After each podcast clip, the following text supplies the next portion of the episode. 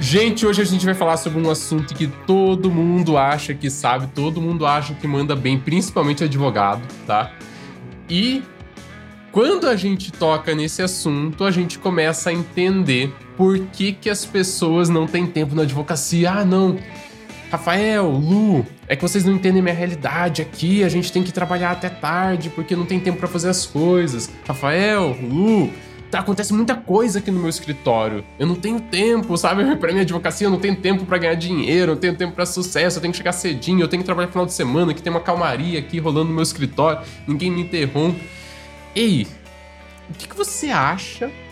Aí, o que, que você tá ouvindo aí? O que, que você acha que é o grande vilão de, da advocacia hoje, que os advogados acham que mandam muito bem? Conta, Lu, o que, que a gente vai falar hoje? Comunicação. Comunicação. E falando em comunicação, você não deu oi pra galera. Ah, olha aqui. Tá bom. Oi, gente. Oi, pessoas queridas, lindas. Gente, Melhorou agora? Sim, a gente fica muito pilhado para falar sobre o conteúdo e daí a gente vai direto para ele e a gente esquece. Mas, oi, pessoal, tudo é, bem? Na verdade, a Lu não esquece, eu esqueço, é. né? A Lu sempre lembra. Rafael, dá oi pro pessoal. Rafael, dá bom dia. Nos grupos de WhatsApp é a mesma coisa, né? Eu nunca dou bom dia, eu só saio falando direto no conteúdo que eu quero falar. Não, mas não é, não é, sempre, não é sempre que eu lembro, não. No WhatsApp, eu normalmente mando o conteúdo, daí depois, ah, e oi, bom dia, boa tarde. Então, acontece, acontece mesmo. E comunicação, comunicação tá aí um assunto que é louco. Eu vou trazer uma frase de uma mentorada nossa. só para mentorado, não, é mentorado. Um mentorado nosso só para vocês entenderem o impacto do que a gente vai falar hoje. Em uma semana, uma semana, mudando a abordagem de comunicação da própria empresa, ele reduziu a necessidade de tempo dele em 60% dentro da própria empresa. Uau! em uma semana mudando a abordagem sobre comunicação. Então, se você tá achando, ai, Rafael, comunicação, vou. Tchau, vou desligar esse podcast aqui. Não desligue. Não desligue, porque, porque... Até o final a gente vai contar o que, que é isso que ele aplicou. E a gente vai contar que aplicou. esse, eu acho que é um dos maiores pontos de virada em como a gente encara trabalho hoje. E é um dos maiores pontos de virada que faz a gente conseguir ter uma vida leve, a gente conseguir dedicar seis horas para trabalho. Tem dias que são quatro horas para o trabalho e fazer tudo acontecer e conseguir trazer um alto valor para as empresas, né, Lu? É, exatamente. E aí, comunicação. Todo mundo acha que comunicação é importante. Se você parar para pensar racionalmente, ah, você acha que comunicação é importante? Sim, sim é muito claro importante a comunicação. Claro, é a base, é a essência. Mas, na verdade, a gente não dá o real valor para ela, especialmente quando a gente está no dia a dia, quando a gente está na rotina e acaba passando despercebido alguns detalhes importantíssimos da comunicação e a maioria dos erros, dos desentendimentos que acontecem quando a gente está falando dentro de uma empresa e não só na empresa, né? A comunicação ela tem uhum. um caráter mais amplo, né? Ela tem um impacto muito mais amplo. É, mas a maioria desses erros, esses desentendimentos, a base é a comunicação, é a falha da comunicação. Tá aqui um exemplo bem claro de um problema uhum. de comunicação. Esses pipipipipi, essas interrupções. Não sei se pegou aqui o microfone, mas o nosso computador aqui que está gravando teve uma notificação, sei lá da onde, que fez um pipipi e eu na hora perdi meu raciocínio. Uhum. Eu não, eu me perdi no que eu estava falando. Por quê? Porque essas interrupções elas têm esse poder é. maléfico. E o que acontece? Hoje nós estamos acostumados com uma cultura de disponibilidade e nós achamos bonito ser disponível. E quando essa cultura de disponibilidade está presente, tudo tem o poder de interromper a nossa rotina. Então, você tá lá no teu ambiente de trabalho e vem um e-mail. Tá, tá, tá. É o é, pipipi. pipipi. Você tá lá, começando, tá trabalhando a tua petição, tá conversando com um cliente, tá fechando uma parceria, vem um e-mail. Já te tira atenção, você desfoca, que nem a gente desfocou aqui, e precisa voltar é. É, ao que você estava fazendo antes. Porque imediatamente esse pipipi, hum. é, o que, que teu cérebro lê desse uhum. pipipi? Tem alguém precisando de mim, uhum. né? Eu preciso, alguém está precisando de algo meu e está me chamando, e eu preciso agir, né? Eu preciso fazer. Uh, até porque, naturalmente, a gente tem a tendência de achar que tudo é urgente, né? E se alguém está vindo nos procurar, essa pessoa precisa da gente, precisa da gente naquele momento. Então, eu preciso parar o que eu estou fazendo para agir. Isso é muito instintivo, né? E quando a gente escuta o pipipi, vem esse instinto, é urgente, eu preciso agir, mas daí você racionaliza e pensa, não. Não vou agir agora porque eu tô atendendo o cliente. Porque eu tô fazendo outra coisa. Mas nem sempre. Você... Né? Se você estiver fazendo uma é. petição, talvez você pare e vá responder aquele e-mail. Talvez você pare e responda aquele WhatsApp. Então, daí, de repente, você se coloca aí na tua rotina. Pensa na tua rotina. Pensa o que aconteceu hoje, o que aconteceu ontem.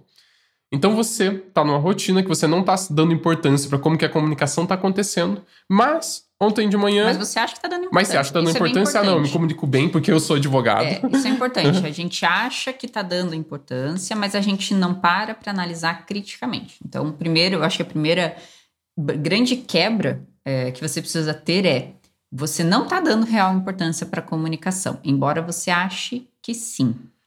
É, e daí você trabalha uma cultura de comunicação de dependência, tá? É aquela comunicação de que. É, quer saber? Se a gente precisa resolver alguma coisa, vamos marcar uma reunião. Então você depende de todo mundo para participar de uma estar reunião, para é, estar ali tempo, junto. É. É, se alguém tiver alguma dúvida, pode perguntar. Aquela cultura de portas abertas, se todo mundo acha maravilhoso. Ah, não, é uma cultura que todo mundo se ajuda. E esse todo mundo se ajudar gera uma dependência de trabalho e não uma independência de trabalho, que todo mundo está interrompendo todo mundo no trabalho o tempo todo. É. Você para de controlar a tua própria hora e você, você vira deixa, refém. você vira refém dos outros. É, o, o, a tua rotina acaba sendo decidida, acaba uhum. sendo é, conduzida por outras pessoas. Uhum, uhum. Então você não tem controle sobre a tua hora. Uhum. Você não tem controle sobre o que você tem para fazer. Uhum. E aí acontece o quê? Chega no final do dia, tudo que você tinha se programado para fazer você não fez, porque você ficou o dia inteiro resolvendo coisas para os outros, uhum. né? Porque Ou sendo outros... interrompido, né, assim, várias e várias vezes. E aí, o que, que acontece dentro da empresa? Uhum. Ah, eu só rendo quando não tem ninguém aqui. Eu só rendo à noite. Ah, eu, eu tenho que chegar de manhãzinha. Eu tenho que esperar Final de semana que é quando o trabalho acontece. Aqui. É, aí começa. Ah, porque eu sou noturno. Né? Isso acontece muito. eu sou noturno. Eu sou noturno. Eu rendo muito melhor à noite e de madrugada. Não é. Se você parar para pensar biologicamente, você não é noturno. Mas o que acontece é que durante o dia você tem muita interrupção. Durante o dia você não consegue trabalhar. E uma forma muito legal de você minimizar esse problema é você fazer blocos de hora para o seu trabalho. Tá, tá, pera, pera, pera, pera, pera. Você tá dando spoiler, Lu. Volta. Tá dando spoiler? Volta antes. Antes a pessoa. Eu acho que falta um nível de, de entendimento, sabe? Uhum. O que, que comunicação tem a ver com isso que a gente tá falando? Porque as pessoas, ah, mas você está falando de interrupção, está falando de reunião, não sei o quê. O que comunicação tem a ver com isso, isso que a gente está falando? O que, que tem a ver?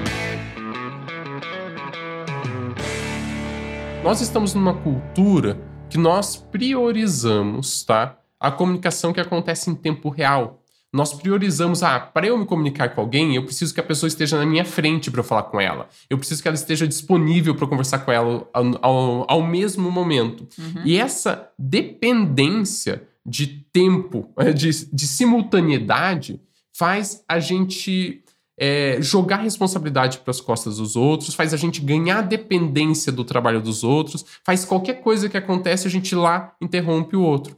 E isso acontece, isso começa a acontecer normalmente com um sócio, normalmente com um gerente, normalmente com os cargos mais altos, porque como que o, o gerente, como que o sócio, ele age em relação às pessoas que estão lá? Gente, se eu preciso resolver alguma coisa, eu preciso de mais gente, eu marco uma reunião. Por quê? Uhum. Porque parece que reunião é mais cômoda para mim. Se eu preciso resolver alguma coisa. É, e parece e eu que tenho, a reunião tô... é mais efetiva, né? Parece mais efetivo. Se eu tenho uma dúvida na minha cabeça, eu vou lá, ou eu mando WhatsApp. Não, a gente acha horrível mandar o WhatsApp interno no trabalho, mas eu mando um WhatsApp, mando um Slack, ou vou lá, levanto, bato nas costas da pessoa e falo: Ah, eu queria saber como tal tá coisa. então, você acha que tudo, por você ser sócio do negócio, gerente do negócio, você acha que tudo que você quer é urgente e todo mundo precisa ser disponível para você. Isso gera uma cultura interna de que todo mundo entende que para resolver coisas você precisa bater, dar um tapinha nas costas. Para resolver coisas você precisa marcar uma reunião. Para resolver coisas você precisa falar com as outras pessoas. E quando você vê, de repente o teu escritório, ele tá num momento em que o tempo todo todo mundo está interrompendo todas as pessoas porque elas acreditam que a comunicação só acontece se você estiver na frente da pessoa conversando um a um simultaneamente com ela. Então é o que a gente chama de comunicação real time, eu não sei como que a gente fala em português, comunicação em tempo real. beleza, comunicação Ao síncrona, ao vivo, ao vivo. mas que você depende que tá todo mundo tem que estar ali para a comunicação tá rolando. E quando tem essa dependência de que depende da disponibilidade de todo mundo, você tira tempo de todo mundo.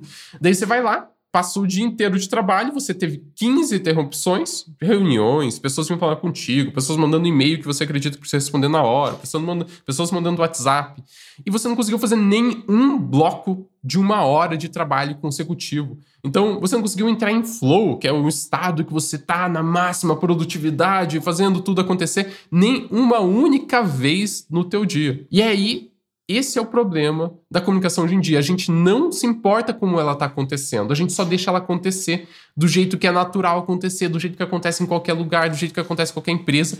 E É. isso mina todo o nosso tempo, todo o tempo da nossa equipe e mina a nossa sensação de satisfação com o próprio trabalho. Porque como a gente não consegue ter esses blocos de hora que deixam a gente num estado de alta satisfação com o nosso trabalho realizando algo, é, a gente chega no final do dia, e se isso acontece com você, provavelmente é por causa disso, um grande motivo é por causa disso, a gente chega no final do dia pensando, trabalhei, trabalhei, trabalhei e nada aconteceu. Trabalhei, trabalhei, trabalhei e eu não sei o que, que eu fiz. Se você tem esse sintoma, trabalhei, trabalhei, trabalhei, e todo mundo tá exausto, tá esgotado, mas você olha e parece que nada tá caminhando, provavelmente é essa cultura de que você não se importa como a comunicação é realizada, como que as pessoas respondem, como que o tempo de cada pessoa é preservado É, dentro da até empresa. porque assim, a comunicação, quando a gente pensa como a comunicação deve acontecer, normalmente a gente vai pensar como escrever corretamente, como falar corretamente, a gente puxa para a questão de um português correto, às vezes usar uma palavra difícil, né, uma palavra mais prolixa, isso na advocacia acontece muito. Uhum. Então eu me comunico bem se eu falar os meus jargões e se eu me comunicar de uma forma bonita. E não é isso. Comunicação, o que que é comunicação? É você ter uma informação para passar e a pessoa que vai receber essa informação entender. Tem a questão da intenção da tua comunicação, que tem importância? Claro que tem. Mas o que mais importa é a recepção dessa informação. Como que a pessoa que você quer que receba aquela informação realmente recebeu. Uhum. Porque aí a gente entra naquela, né? Ah, eu tenho que explicar isso um milhão de vezes. Uhum. Meu Deus, ninguém me entende. As pessoas ficam me perguntando a mesma coisa muitas vezes. Os outros são burros. é, todo mundo, todo mundo é burro, né? Mas o que, que acontece? A gente tem que puxar a responsabilidade da comunicação pra gente, Uhum. pro comunicador. Se eu vou dar uma informação, eu tenho responsabilidade de como essa informação vai ser passada e vai ser recebida. Independente se você escreveu certo. Ah, mas eu fiz o melhor que eu pude. Eu falei o que tinha para ser falado. Isso tem importância, é óbvio que sim, mas importa muito mais como a pessoa recebeu. E se a pessoa recebeu a informação que você não queria passar, se a pessoa recebeu a informação de uma forma que você não queria passar, a responsabilidade é sua. Independente se você fez o teu trabalho, se você fez a tua parte, né? Porque a pessoa que vai receber essa informação tem várias coisas que atrapalham essa, essa informação de Legal. ser recebida. Então eu já tô vendo dois pontos aqui que a gente tá falando sobre comunicação. O primeiro ponto tóxico da comunicação que poucas pessoas percebem é que você faz ela de qualquer jeito a qualquer hora. Exige às pessoas uma dependência a todo momento. Uhum. Então, assim, a disponibilidade, Sim. tá? Então, o primeiro Isso- problema isso de muito comunicação é importante mesmo, disponibilidade. porque, por exemplo, você está no teu trabalho e chega o teu colega de trabalho e dá um tapinha nas tuas costas. Tô dando um tapinha nas costas do Rafa aqui, se você tá ouvindo. Você no tá me interrompendo no meu podcast, Sim, tá? mas é importante. Sempre Claro. é importante. É, mas aí você dá aquele tapinha nas costas, o teu colega vai parar o que ele tá fazendo e vai te olhar. Só que você não sabe o que ele tá fazendo no computador. Então, pensando no escritório de advocacia, ele tá fazendo um recurso super importante. Você chega, dá um tapinha nas costas dele, porque você tem também algo super importante para falar. Uhum, Você considera super importante, o teu super importante. Ele para, ele vai te olhar, mas ele não tá com atenção plena em você Uh-uh. porque a cabeça dele está no recurso. Uhum. Então ele não vai ter realmente atenção no que você está falando. Aí você vai passar a informação que você quer passar, ele vai receber Mais ou menos. mais ou menos, porque ele está com foco no recurso, mas ao mesmo tempo ele não quer ser rude com você, ele não quer dizer, agora eu não posso, agora eu estou fazendo um recurso. O que ele deveria fazer, Uhum. mas ele não quer ser rude, Mas ele não você faz veio porque- até você. Ele Principalmente veio, se você é o chefe, ele não vai fazer isso, Ah, não. né? Ah, não, ele não vai fazer isso. Não, ele não vai. E daí você começa a criar a cultura de que isso é normal. Exatamente. Hum. E aí ele não vai ter atenção plena em você, você não vai conseguir passar realmente a informação que você quer passar, porque ele não tá prestando atenção, ele tá com a cabeça em outro lugar. E, e aí a comunicação vai truncar. E daí a cabeça dele sai daquele lugar. Tipo, ele não consegue, daí, nesse momento, nem receber a tua mensagem direito. E você quebra totalmente o estado de produção, o estado de pensamento no que ele estava fazendo. Então, tipo, é. você nem passou a tua mensagem. E ainda atrapalhou. E ainda atrapalhou aquela pessoa. Fazendo. Que precisa de 15 a 20 minutos para retomar o estágio que estava anteriormente. Então, ah, não, mas eu só, eu só tomei 30 segundos dela. Ah, só um minutinho. Gente, um minutinho significam 21 minutos. Coloca aí. Cada vez que você interrompe dela, você tira 20 minutos de uma boa produtividade. Uhum. Então, isso é muito sério, isso é muito grave. E aí, o que acontece depois? Ah, mas não lembra que eu te falei? Rafael, lembra? Eu fui lá na tua mesa, conversei com você. E eu falei que pessoa, era sério. Eu falei que era importante. Aí a pessoa, putz, verdade, ele falou mesmo, mas por que será que eu esqueci isso que ele falou? Uhum. Aí a pessoa começa, ah, minha memória é ruim. Não. É. Não é, é porque o procedimento está errado, né? Você tem que dar um passinho para trás e pensar formas diferentes de fazer aquilo, porque os resultados naturalmente não vão ser bons, né? Se a pessoa ela não consegue te dar atenção para o que você quer falar, você não vai conseguir resolver o problema que você tem, você vai só criando mais problemas. Então, o primeiro problema da comunicação que acontece de forma generalizada é disponibilidade, você resolve isso com indisponibilidade. E é muito louco, porque você fala, ai, mas eu sou indisponível, parece algo que é. É ruim. Que é ruim. Não posso Você não isso. pode ser indisponível para os outros. É ruim você ser indisponível para os outros. Parece você é os demônios for indisponível para os outros. É, quando você come começa a aplicar isso no teu dia a dia, naturalmente você vai perder um pouquinho de popularidade, uhum. mas você vai ganhar muito respeito.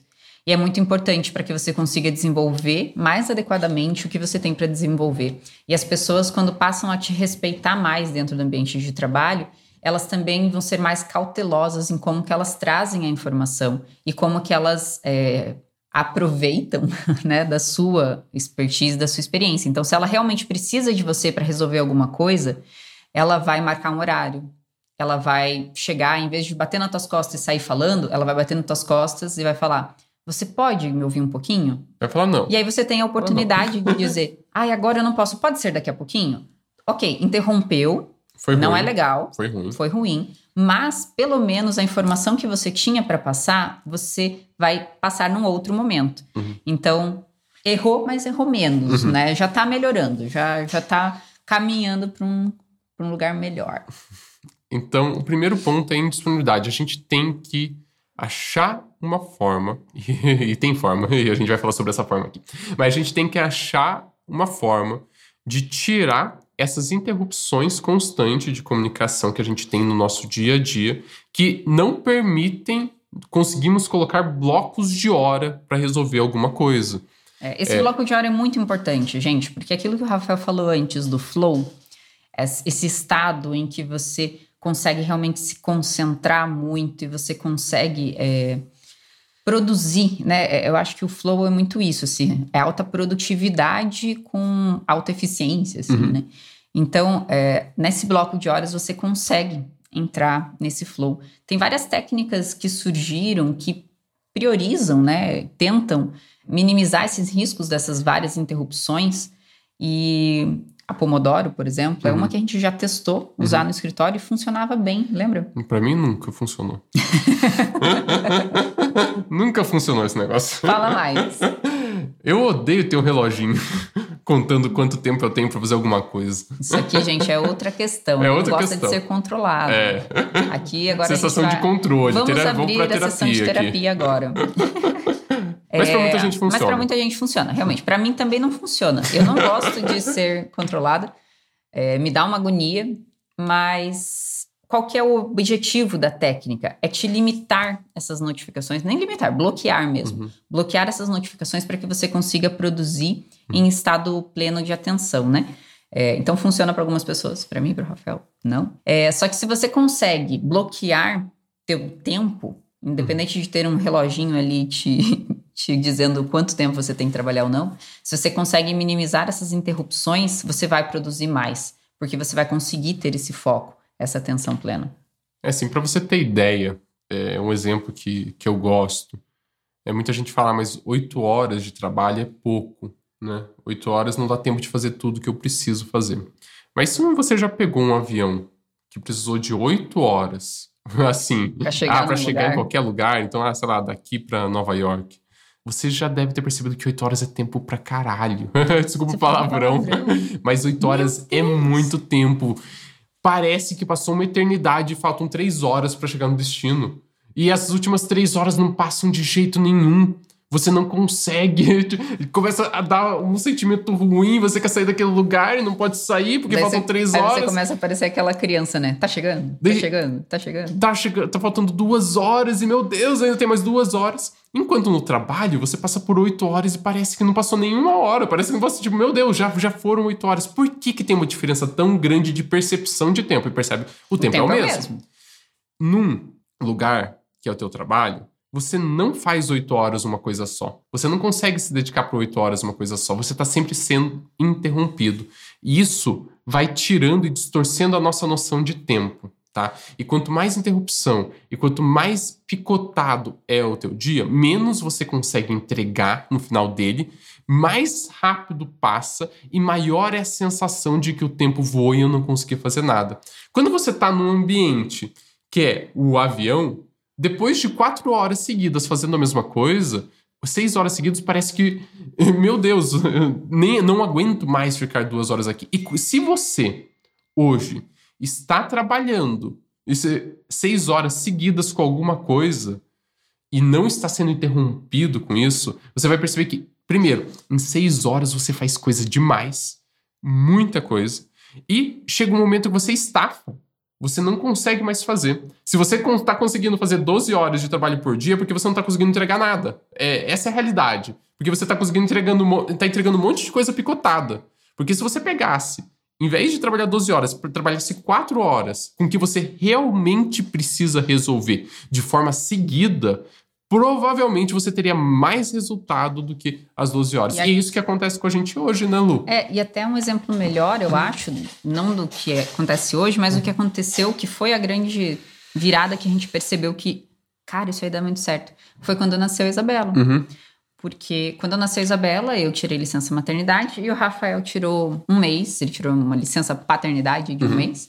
E quando ele voltou a trabalhar, ele não queria ficar trabalhando o dia inteiro, porque ele queria curtir a bebê, ele queria ver ela crescendo, ele queria ver ela engatinhando pela primeira vez, ele não queria perder isso, né?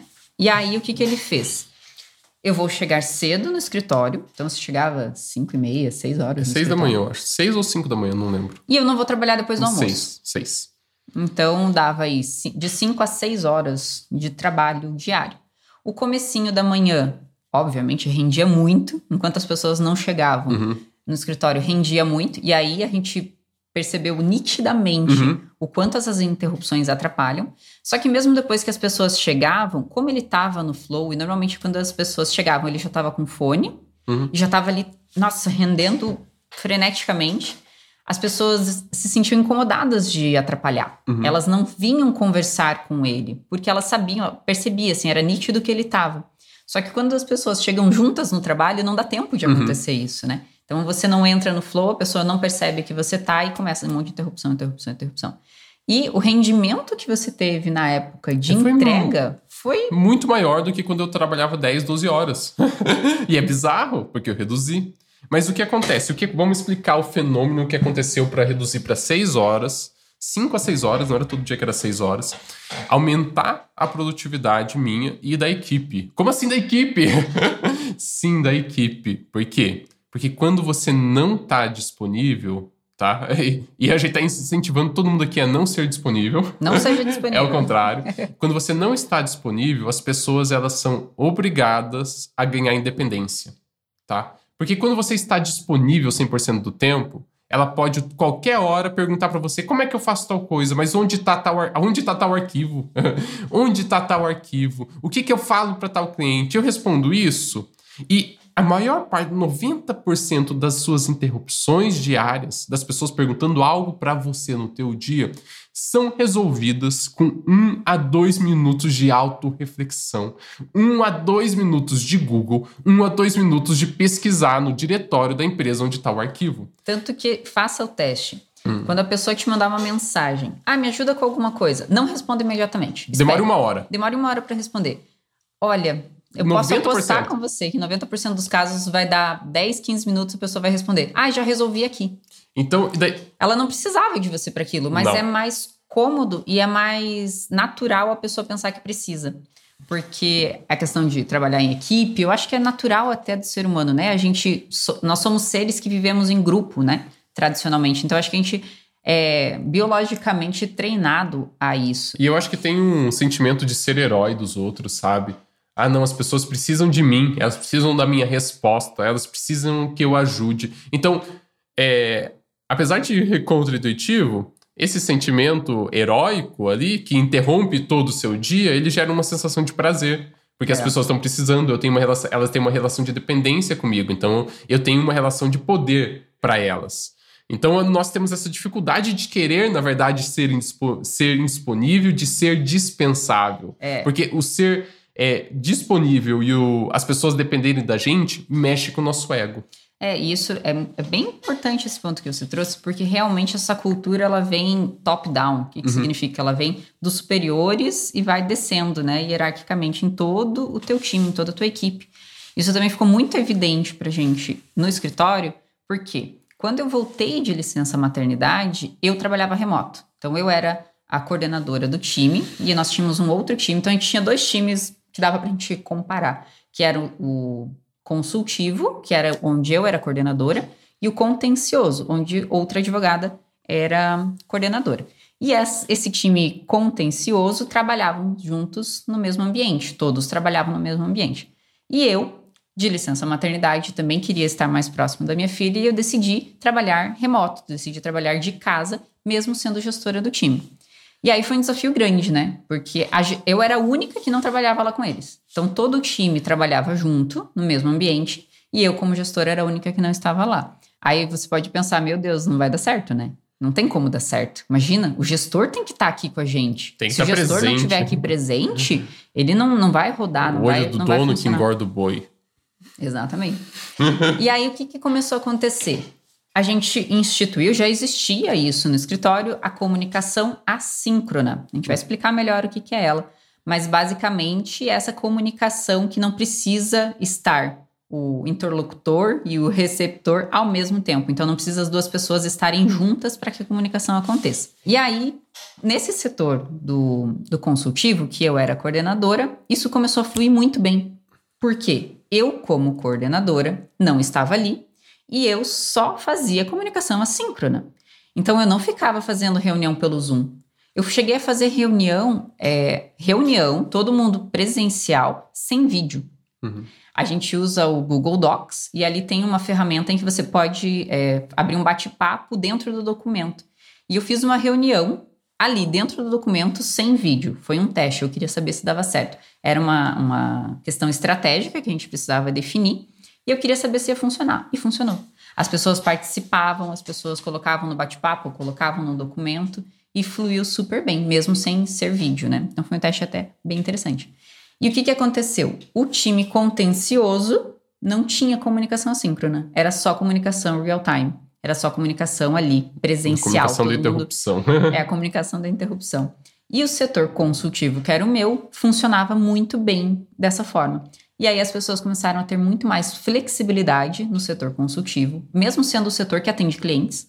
Então a pessoa conseguia trabalhar de casa, uhum. porque o atendimento ao cliente era basicamente por videoconferência, tinha, tinha também consultas presenciais, mas o forte era já a consulta online. E aí as pessoas trabalhavam de casa, ficavam no quarto dela, faziam os atendimentos em casa, enquanto que no contencioso. Seria o mais fácil que seria o mais acontecer. fácil disso acontecer, não tinha como. E o outro grande benefício: os sócios chegavam no sistema lá, a gente usava o Basecamp como comunicação interna. Eles chegavam de qualquer hora, qualquer momento, eles sabiam tudo que estava acontecendo dentro do setor consultivo e não sabiam nada que estava acontecendo no contencioso, porque no contencioso nada era registrado. Tudo era tapinha nas costas. Tudo era tapinha nas costas. E no consultivo, não. Tudo estava registrado, tudo estava escrito, tudo como que foi decidido, por quem foi decidido, por que foi decidido, o que, que não foi decidido, estava tudo lá. Então foi uma experiência super legal de perceber, primeiro, que a comunicação assíncrona funciona demais, uhum. e segundo, de perceber a importância do gestor, do líder ser é, o que mais faz isso. Porque se não vier do líder, não vai pegar, não vai funcionar. Então, como é que funciona esse negócio de comunicação assíncrona, gente? Comunicação assíncrona é a gente tirar a necessidade da comunicação acontecer ao mesmo tempo. É a gente tirar a necessidade da pessoa estar me ouvindo quando eu estou falando.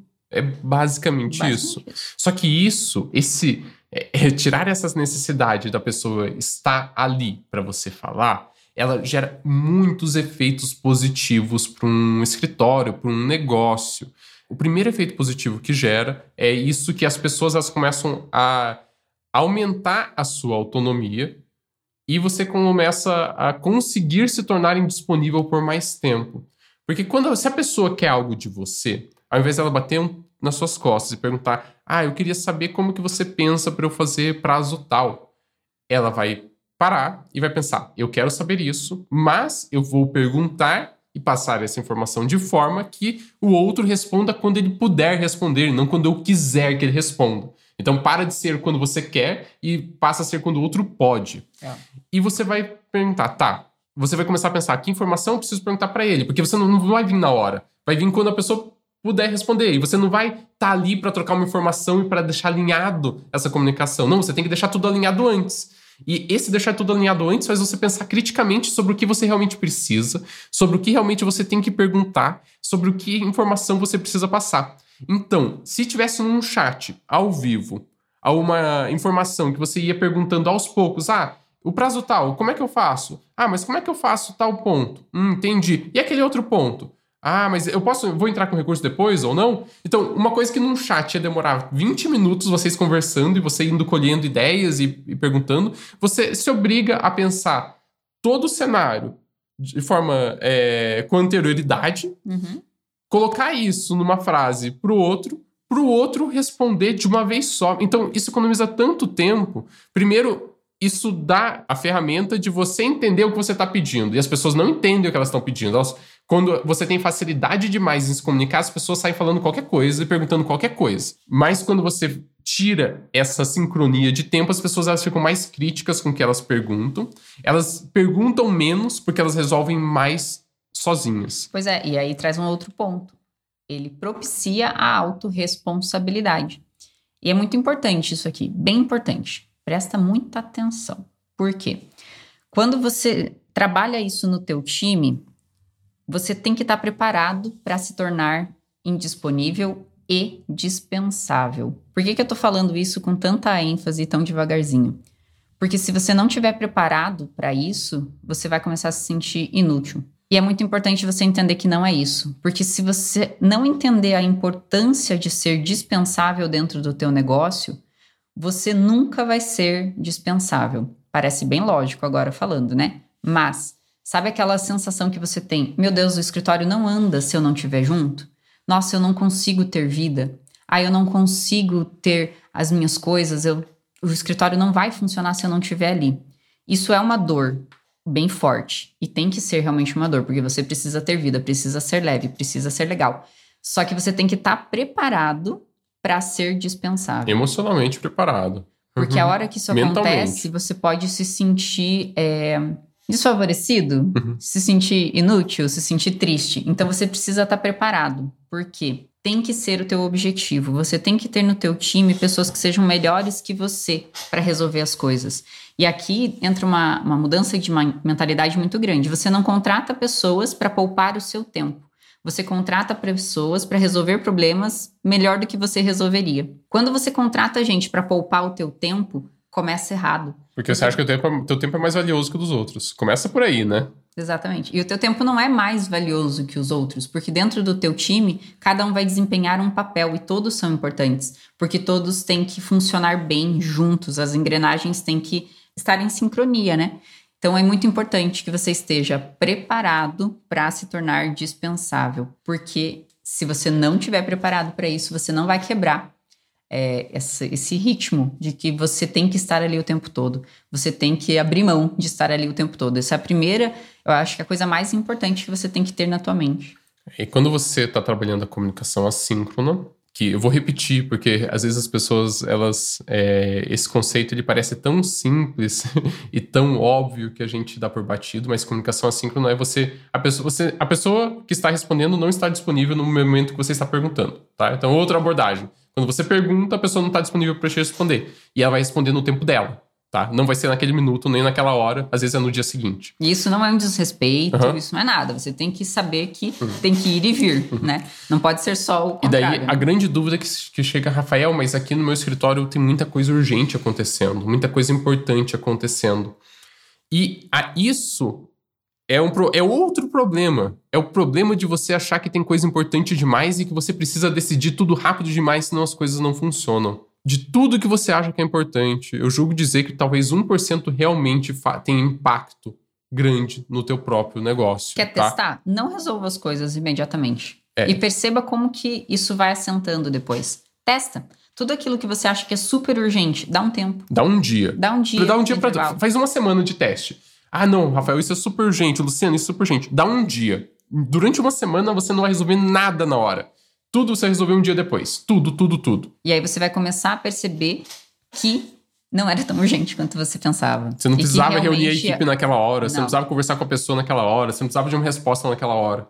Que louco, né? É. Isso tudo é muito louco, assim. Eu sei que isso parece meio meio utópico, não sei, ou parece Eu vou dar um exemplo. Às vezes parece é... simples demais. Nossa, simples demais, só isso. Então só diminuir a velocidade para responder as coisas importantes e distanciar quando eu pergunto, quando a pessoa responde. Gente, é só isso, mas isso dá tanto efeito. Agora, lembrei até de um exemplo prático aqui, meu com meu sócio do cálculo jurídico.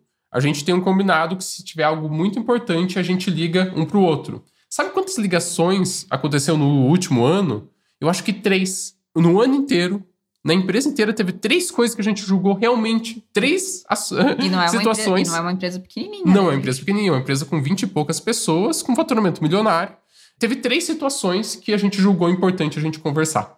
Na hora. Todo o restante podia esperar. De, de um ano inteiro, 365 dias de trabalho, com mais de 20 pessoas na equipe, com um dinheiro legal, que era uma empresa gira-gira legal, é, teve só três situações super importantes. Daí você pensa, dificilmente no teu escritório, no teu negócio, vai ser todo dia tem três situações importantes. Todo dia tem três situações, você precisa conversar com todo mundo, você tem alguma coisa muito errada, ou na tua percepção ou no teu negócio. É, exatamente. E o que acontece? Se você, se você acha, se você entra nessa de que tudo é urgente, a regra é que nada mais é urgente, né? Você tá sempre vivendo nessa de isso é urgente, isso é urgente, isso é urgente, isso é urgente. E aí? Então você vai ter que achar agora um, uma outra palavra para o que realmente é urgente, né? Porque você está adotando que a urgência é o padrão e o que, que é realmente urgente é o quê? Daí é uhum. é excepcional ou aí é catastrófico, né? Sei lá, não sei como que você como que você age com o que realmente é urgente. Vamos sim ter coisas urgentes, né? Sei lá, tá pegando fogo no teu escritório. Isso é urgente. Você vai saber que é urgente porque vai te exigir uma ação imediata. Você não vai conseguir dar esse dia no que realmente é urgente. Então, como a comunicação acontece dentro do teu escritório, dentro do teu negócio, ela é determinante para quanto o teu time você produz, quanto vocês entregam de resultado, tá? É, é isso é importante. Uhum. Você quer que o teu time trabalhe muitas horas ou produza muito? Né? Você quer que ele entregue Se você quiser que ele trabalhe muitas horas, comece a interromper todo mundo o tempo todo, que todo mundo vai precisar trabalhar é. muitas horas, você tá? Vai ter, você vai ser campeão inteiro hora Nossa, extra. Nossa, você não tem noção. Lá no meu escritório, todo mundo trabalha 16 horas por dia. você tá indo bem? Tá lucrando bem? Tá crescendo? Ah, Como não, que tá isso, sendo? Isso não. não, isso, isso não, não, mas todo mundo trabalha. Todo mundo dá o sangue. é, eu acho que quando você tá falando que todo mundo dá o sangue pro, pro negócio na minha visão, tem algo errado, porque você não precisa dar um sangue pro negócio. O negócio não é tudo que tem na tua vida, tá? É só uma parte da tua vida. Então, se as pessoas precisam dar o sangue para isso, para ele acontecer, tem alguma coisa errada com o teu negócio, é. tá? Então, cuidado quando você pensa, não, mas todo mundo dá o sangue aqui, será que é bom? Por que, que as pessoas estão precisando dar o sangue delas? Será que elas não conseguiriam render muito mais uhum. em menos tempo? Conseguem. E ter uma vida melhor? É. E quando a pessoa tem uma vida melhor, fora do, teu ambiente de trabalho, ela rende mais também, uhum. porque ela está mais feliz. Uma pessoa feliz, ela trabalha melhor, ela é mais criativa, ela consegue pensar coisas diferentes para o negócio porque ela está feliz, ela está motivada em outras partes da vida. Então, não é só bonitinho falar, né? Você dizer, ah, eu quero que meus funcionários tenham vida fora da empresa. Não é só bonitinho, né? Tanto que é, tem um livro que eu tô lendo que é do Netflix, A Regra é Não Ter Regra. E eles trazem um grande exemplo de um, de um cara que ele sempre fazia umas viagens muito malucas, assim. Ele e a esposa sempre faziam umas viagens malucas. Sei lá, ia pro.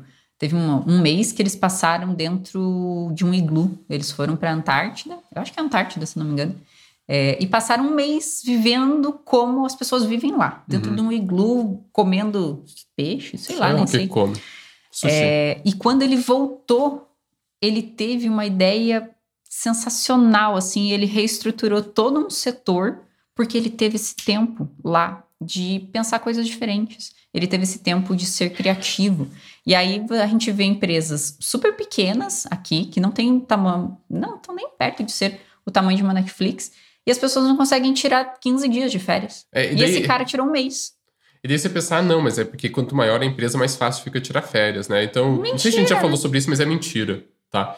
Quanto maior a empresa, maior a tua preocupação tem que ser em como você lida com ela, porque senão ela porque consome a tua vida. Os impactos são muito maiores, uhum. né? Quanto maior a empresa, as tuas decisões têm um impacto muito maior. Se a tua empresa tá um inferno hoje, do tamanho que ela tá, não pense que dobrar ela de tamanho vai deixar, vai fazer tudo se resolver. Não tá? vai. Vai, vai fazer você ter tempo. Contratar mais cinco pessoas vai fazer você ter, ter tempo. Não é isso que faz você ter tempo.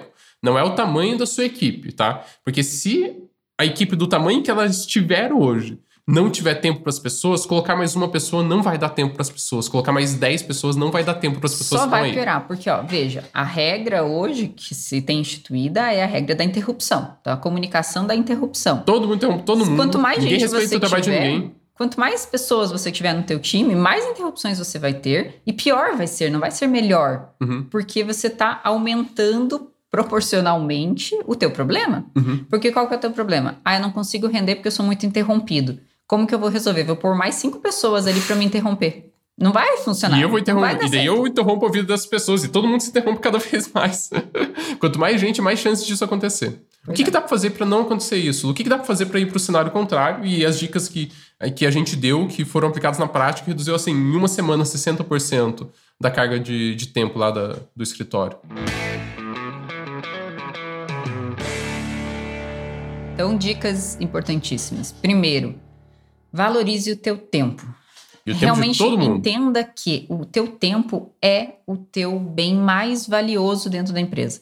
Não é não é o dinheiro da empresa que é o mais valioso, não é os recursos financeiros, é o recurso de tempo. As pessoas elas sabem que o tempo é finito, então a gente tem 24 horas no dia, a gente tem 8 horas no trabalho, 6 horas no trabalho, mas elas não não elas não realmente assimilaram isso, a importância realmente desse, é, desse item escasso. Ele é o nosso bem mais escasso e o menos é, valorizado, o menos protegido. As pessoas então, proteja o seu tempo. As pessoas se preocupam muito em perder dinheiro e pouco em perder tempo. E deveria ser o oposto. Uhum. Porque o dinheiro você consegue uhum. mais. Uhum. O tempo o, não. O dinheiro você tem formas e formas de ter mais. O tempo não. O tempo, como que você faz?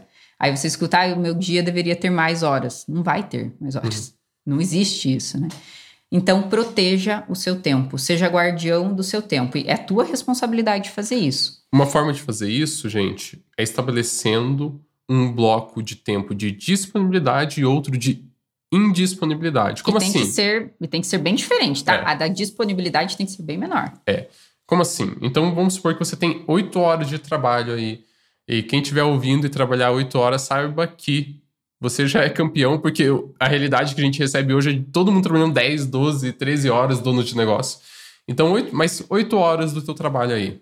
Coloque 6 horas de indisponibilidade, tá? Coloca, ó, esses 3 horas eu trabalho de manhã, tá? E eu não posso ser interrompido. E eu não posso ser interrompido. Por e nada. essas três horas eu trabalho à tarde, ou mais duas horas eu trabalho à tarde e eu não posso ser interrompido. Nesse momento, eu não respondo e-mail.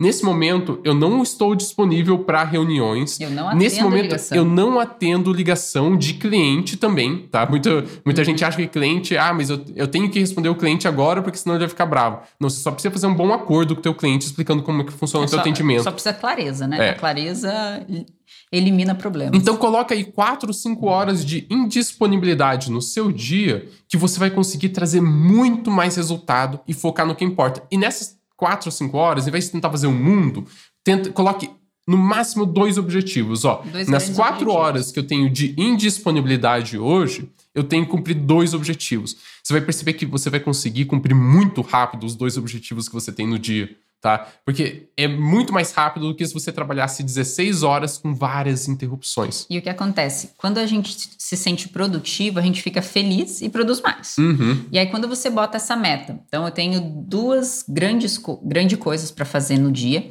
que são as coisas que, se eu fizer só isso no meu dia, o meu dia tá ganho. Se eu fizer só isso, eu não preciso mais fazer nada, porque eu cumpri o que eu precisava e eu fiz aquilo que realmente era importante para o meu dia. Claro, você vai produzir mais do que isso, Uhum. né? Mas quando você realizar essas tarefas, você vai se sentir tão feliz, tão motivado, que você vai ter gás para fazer o restante. E, mas só- esses dois pontos importantes do seu dia só funcionam se você conseguir se tornar indisponível, tá? Ah, e outra coisa importante. Ah. Essas duas coisas. Sabe aquele dia que você não tá muito legal? Que ele acontece, né? Óbvio, todo mundo tem.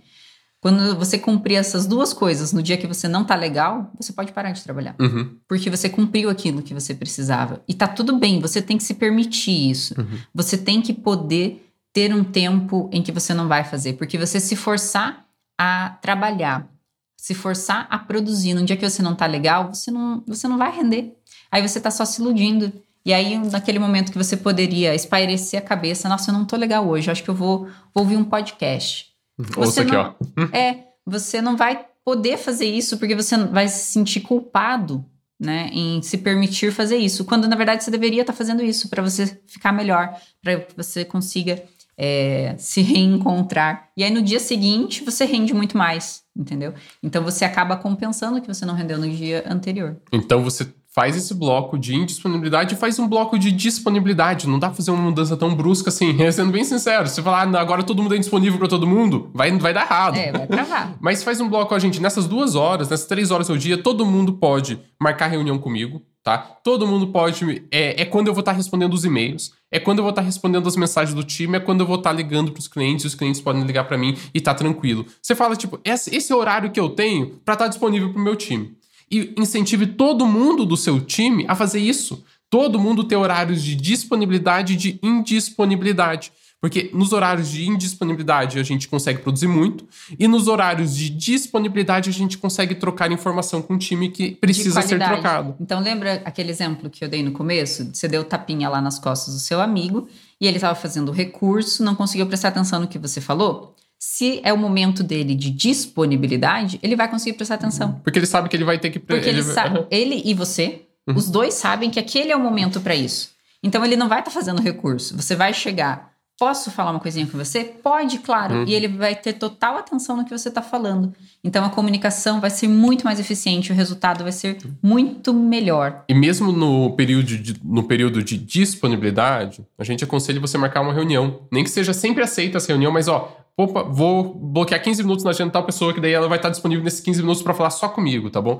Ou, melhor ainda, você mandar mensagem de forma assíncrona, que é você mandar uma mensagem no. Você pode mandar mensagem quando você está indisponível, para a pessoa responder quando ela está disponível. E para você Aham. ver quando você está Indisponível. disponível de novo. É, entende? Então você não precisa que a Que pessoa louco. esteja ali Deu, deu um nó. pra, pra comunicação. Então, no- enquanto você está lá, tô trabalhando no meu momento de indisponibilidade, minha janela é indisponível. E surgiu uma dúvida que eu tenho que falar com tal pessoa. Em vez de falar com tal pessoa, você vai escrever aquilo e mandar por texto. Ou você vai gravar um vídeo, tem vários aplicativos que fazem isso super fácil, vai fazer um num da vida. é, e você vai no vídeo explicar pra ela o que tá acontecendo e o que você precisa dela, e você manda pra ela. Você mandou pra ela, ela vai te responder não. Você mandou pra ela, ela vai no momento que ela estiver disponível, ela vai consumir aquilo e vai te responder. Isso muda todo o jogo de uma empresa. Você passa a ter as pessoas passam a ter tempo de ter um trabalho de alta eficiência, alta eficácia. E elas saem da sensação de que estão sendo afogadas na rotina. Você falou que eu esqueço que eu tô no podcast, eu também esqueço. E agora que eu lembrei, gente, se você tá ouvindo a gente até agora, Hum. tira um printzinho aí de onde você tá nos escutando, posta lá no Instagram, Tá no marca a carro. gente e diz o que mais impactou pra você até agora. Conta lá pra gente o que que mais tá te marcando desse podcast. E, gente, um exemplo também que eu lembrei agora, dessa poder de melhorar a comunicação. A comunicação assíncrona ela melhora muito a qualidade das comunicações. E eu lembrei dos projetos. Uhum. É, lá, no, lá no escritório, lá no Ingrácio, sabe que todo mundo tem várias ideias boas, né? A gente sempre tem muitas ideias e isso é maravilhoso, isso é ótimo. Só que a gente tem que ter formas de identificar quais são as ideias boas para aquele momento do teu negócio. Não adianta a gente ter um milhão de ideias, querer executar um milhão de ideias e você está sempre patinando, porque você não consegue avançar, porque você está sempre tirando o foco da tua força, né? Se você tem várias ideias, é, elas vão te tirando do caminho. É como se você tivesse, sei lá, umas cordas amarradas em você e cada um tá puxando para um lado. E aí você não consegue ir para frente porque você está sempre sendo puxado, né? De várias direções diferentes. Então, ideias são legais, mas a gente tem que tomar cuidado também. E lá no escritório, como que foi feito? Foi criado um sistema de projetos. Então, as ideias, elas são muito bem-vindas, são incentivadas. Todo mundo no escritório é incentivado a pensar de forma inovadora, pensar estrategicamente o negócio, como que poderia melhorar a sua forma de trabalhar, como poderia melhorar o trabalho dos outros que estão ao seu redor. Só que não é assim, ah, fulano, eu tive uma grande ideia, vem aqui. Uhum. Vamos conversar, porque agora eu tive a ideia que Nossa, vai fazer esse negócio ter eu tive uma sucesso. ideia sensacional. Como que é feito lá? A pessoa ela tem que sentar, ela tem um, é, um roteirinho, ela Uhum. tem um passo a passo de como propor ideias. E aí ela, nossa, tive uma grande ideia, deixa eu sentar aqui e escrever. E ela vai escrever o porquê da ideia, como que ela pensou em executar aquela ideia, como quanto que ela acha que vai gastar para Uhum. executar aquela ideia. E isso faz duas coisas. As ideias ruins. Quando a pessoa começa a escrever, ela já percebe que a ideia é ruim E para de escrever. e para de escrever. Então ela não toma o tempo dos colegas nessa ideia que parecia maravilhosa, mas que quando ela pensou um pouquinho mais, não era tão maravilhosa assim. Ou realmente a ideia era maravilhosa e ela vai passar isso, vai explicar tudo certinho e depois a ideia vai ser aprovada e vai ser aplicada. Ou ainda um terceiro ponto que ela vai melhorar a ideia dela enquanto ela está escrevendo. Por quê? A hora que você senta para organizar o teu pensamento, para pensar como que vai ser feito, onde vai ser feito, em que momento vai ser feito, quanto vai gastar, você começa a ampliar a tua ideia. E aí, às vezes, você consegue melhorar a tua ideia. Às vezes, você muda por completo a ideia, mas você vem com uma ideia muito melhor. E isso faz com que a comunicação dessa tua grande ideia seja muito mais efetiva, e muito mais eficaz, porque daí tem um momento específico para as pessoas analisar, as pessoas, no caso, os sócios, Uhum. analisarem quais ideias vão ser aplicadas, quais ideias vão ser realmente aceitas, e você também consegue melhorar o teor, a qualidade da tua ideia. Sabe quando você pensa alguma coisa e pensa, meu Deus, tô pensando algo genial, daí quando você fala parece uma bosta? é, mais, é mais ou menos isso. Você evita que isso aconteça, né? Exatamente. É, então o que, que você pode fazer também para melhorar essa comunicação? Você pode sair do WhatsApp, tá? O WhatsApp ele tem uma coisa que é fear of missing out, tá? E que quer dizer o quê? Que você sempre tá checando o WhatsApp porque está com medo de estar perdendo alguma coisa e, e se alguém falou alguma coisa para você, você Será que precisa alguém checar, falou alguma você coisa no grupo da responder. família? Será que alguém falou É, alguma E coisa daí você vai lá no e se, tá, teu- se, é, se o teu trabalho tá no WhatsApp, você vai ver o teu a mensagem do grupo de trabalho e logo embaixo você vê uma mensagem do teu grupo de amigos e logo abaixo você vê uma mensagem do, do crush e daí não tem como você não prestar atenção. Não tem como você não desviar teu foco. E daí o tempo que você estava dedicando ao trabalho, que você quer que seja efetivo, pro tempo não de trabalho, você não estar no trabalho, né? O tempo não trabalho ser não trabalho, ele vai, vai pros ares. Então o WhatsApp, ele confunde muito a tua vida pessoal com a tua vida profissional. E você precisa sair, quebrar esse vínculo de comunicação interna. Então, se você tem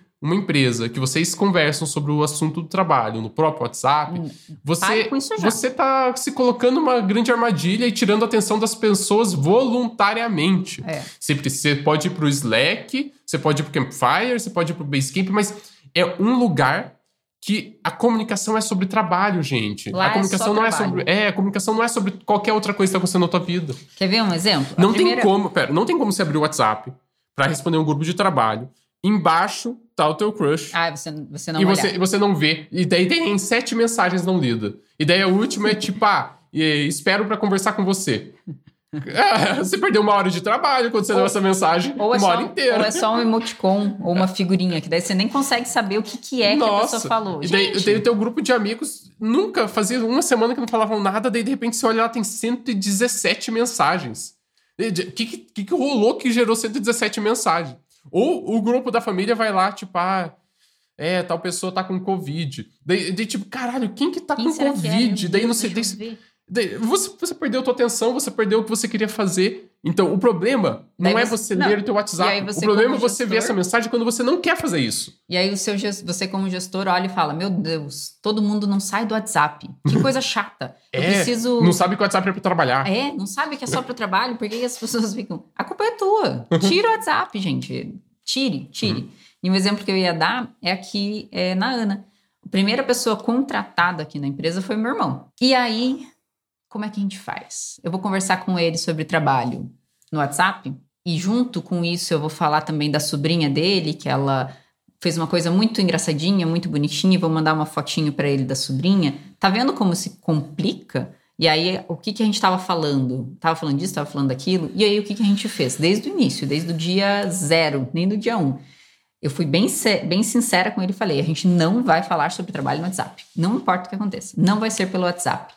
E aí, a gente colocou aqui na Ana, a gente usa o Slack, que é uma, uma ferramenta de comunicação interna, mas você pode escolher a ferramenta que você quiser, porque o mais importante não é a ferramenta, e sim como você usa essa ferramenta. Não adianta nada ter o Slack e continuar se comunicando no É. WhatsApp, continuar se Ou, comunicando. continua, ou usar o Slack como chat, todo mundo tá respondendo todo mundo o tempo todo. É. Tá, se você, Mas Slack mesmo, mas mesmo que você Já- use já é melhor isso, do já que é WhatsApp. melhor do que o WhatsApp. Já é melhor que o né? WhatsApp, concordo. Mesmo que seja só como chat, você não use a comunicação assíncrona, o que eu recomendo fortemente que você faça, mas pode ser aos pouquinhos. É, mesmo que ele seja para um bate-papo, ainda é melhor do que o WhatsApp. E aí, desde o começo, eu fiz isso e foi sensacional. Porque no WhatsApp eu tenho a conversa com o meu irmão, eu falo com o meu irmão, com o. É que o nunca tio- acontece, né? Porque você não conversa com o teu irmão. Claro que eu converso. meu maninho. Igor, se você tá ouvindo, irmãzinha te amo. E aí, é, eu converso com ele no WhatsApp sobre família, sobre questões pessoais, sobre ideias da vida. E no Slack eu converso sobre o trabalho. E lá é eu e ele trabalhando na empresa e construindo juntos. E lá eu não falo sobre as coisas pessoais. Uhum. Lá eu não vou falar da, da sobrinha dele, lá eu não vou falar das coisas da vida, a não ser que seja relevante para o trabalho. Então, ter essa separação é muito importante para que a gente desempenhe os nossos papéis da maneira correta. Ai, lembrei de uma coisa que o, uma mentorada nossa tá fazendo, que eu achei muito legal. O pessoal que tá na mentoria, é, todo mundo tá partindo pra comunicação assíncrona. Não tem uma pessoa que fale, nossa, mas eu não senti resultado, eu não senti diferença. Todo mundo sente muita diferença muito E é rápido. muito rápido. É, bizarro, é, É rápido demais. É, tipo, em uma semana dá pra mudar muito escritório. Olha, quase tudo eu falo que precisa de muito tempo. Nada é da noite pro dia, não existe milagre, mas isso aqui é meio que milagroso, de verdade. Se tem uma coisa que é meio que milagrosa aqui na vida, parece que é esse negócio de comunicação assíncrona, gente. E antes ela tinha muito trabalho corrigindo petição. Uhum. Tipo, ah, eu preciso corrigir petição da pessoa, daí eu tenho que chamar ela, tenho que dizer como tá. Ou às vezes eu, daí eu tô, sem, tô sem tempo. Eu só corrijo Sabe? e Eu nem só, falo eu só corrijo e nem falo nada, não devolvo. Daí Isso é, é péssimo, Só que daí né? acaba você não- voltando, tipo, aquele Porque mesmo daí assunto. é, o erro nunca se corrige, né? Se você não passa pra pessoa que errou o que ela errou, ela vai continuar fazendo, porque Uhum. ela achou que estava certo, né? Ela fez, você não corrigiu, ela achou que estava certo. E daí pensou, tá, como que a gente transforma isso em assíncrono? É, ela começou, então, com uma sugestão de usar um, me- um mecanismo de gravar o vídeos na, No- na tela, assim, né? na O- tela. Você consegue, tem aplicativos que fazem isso muito bem hoje em Uhum. dia, né? Tem o Loom, Uhum. tem o.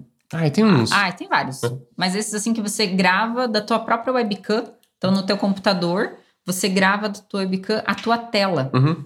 Então, é, ele é muito legal, é muito fácil. O Loom é o que a gente utiliza porque ele é realmente bem prático. Você consegue colocar ele como extensão do teu navegador. uhum. Bem interessante, Mas, dá- o- dá uma mas a ferramenta tem várias, né? Você pode escolher qualquer uma. Mas o importante é que ela parou de ter que se reunir com as pessoas para corrigir uma peça e toda peça que ela precisa corrigir, ela começa a gravar um vídeo e fala: "Gente, olha, eu tô gravando esse vídeo aqui para correção da peça tal. Esse ponto aqui não ficou legal, esse outro ponto não tá legal, a gente pode trabalhar dessa outra forma. Esse outro ponto aqui não tem a ver com o posicionamento do escritório jurídico. Então, apesar de ser possível, eu entendo que isso juridicamente faz sentido, não é como nós nos posicionamos, salva. Quando ela salva, ela primeiro que ela manda uma correção que a pessoa pode ver mais de uma vez e não tem perigo dela se perder o que era correção. E segundo que ela tem uma correção salva de treinamento para o futuro. Ela não precisa fazer aquela mesma correção sobre aquele mesmo assunto mais de uma vez. Ela faz uma vez e elimina aquele trabalho. Ela faz, ela é como se ela usa a própria correção, em vez de fazer ao vivo, ela faz uh, assim por vídeo. E daí aquilo vira um próprio treinamento. é, é, é genial. genial, sabe? Economiza muito tempo. Então a gente falou um monte de coisa sobre comunicação, né, Lu? Sobre, tipo, ah, como a comunicação ela interfere, como a gente tem essa cultura de que todo mundo pode falar com todo mundo a qualquer hora, e isso gera, isso perde muito tempo, isso gera esse esgotamento e a sensação de falta de produtividade muito grande. Uhum, isso é péssimo, péssimo. E que isso tem solução. Se você está sentindo essa falta de produtividade, se o teu time ele está sempre perdido, está sempre precisando conversar com os outros, se parece que o tempo todo tem que estar tá fazendo hora extra, e cada pessoa que você coloca no teu time não está melhorando e sim piorando o estado, o primeiro ponto que você tem que prestar atenção é como que toda a comunicação está acontecendo. É o único ponto? Não. Mas é o primeiro ponto que você precisa prestar atenção, é como toda a comunicação está acontecendo dentro desse sistema que é o teu escritório, desse organismo vivo maravilhoso aí que é o teu escritório. Então, bote na cabeça de vocês. Proteja o seu tempo. É o teu recurso mais escasso. Esteja preparado para ser, para ser dispensável dentro do teu negócio. Só assim você vai crescer o teu negócio. Se você não estiver preparado para ser dispensável, você vai ter um limite de crescimento.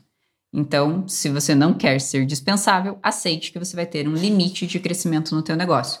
E também tá tudo bem. Se isso serve para você, tá tudo bem, mas você vai ter um limite e você vai realmente dar a sua vida para o trabalho. Não vai ser leve, não vai ser legal, não vai ser sustentável no longo prazo. Então saiba disso, você vai ficar doente. Esteja preparado para ser dispensável, esteja preparado para que as pessoas façam coisas melhor do que você, porque esse, esse é a chave do sucesso. Você precisa ter no teu time pessoas que saibam resolver problemas melhor do que você faz, porque essa é uma diferença gigante entre um negócio que realmente prospera e um negócio que prospera mais ou menos. Para você sair do teu autoemprego e realmente ter uma empresa que te permita viver uma vida plena, que te permita ter uma vida leve, uma vida gostosa de ser vivida. Então, o objetivo final de tudo isso é você ser dispensável dentro da sua equipe, você ser dispensável dentro do teu escritório.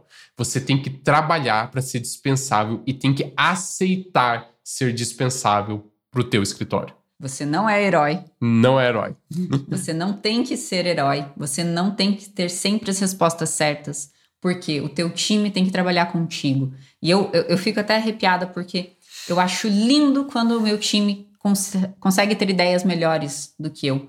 Porque esse é o caminho. Eu quero que as pessoas cresçam comigo e saibam mais do que eu. Esse é, esse é o melhor caminho, né, uhum. para tua empresa, porque a tua empresa cresce demais. Então, seja dispensável, aplica o que a gente está falando aqui e depois conta pra gente o que, que tá rolando o quanto aí. que tá dando certo, porque isso dá certo. Uhum. Então não é se deu certo, uhum. conta o quanto isso deu certo e o quanto isso impactou na tua vida. Se você está ouvindo a gente aí no Spotify, lembra de seguir. Se você está ouvindo a gente aí na Apple, lembra de assinar e comentar. Isso aí ajuda bastante a gente. A gente tem outras redes também. A gente tá lá no Instagram. O meu é rafa.beltrão.l, L de lucratividade, gente. O meu é lu.beltrão.l de leveza. Ah, e não, até pera. o próximo episódio, então, gente. Tchau, até o próximo episódio. Uma produção, voz e conteúdo.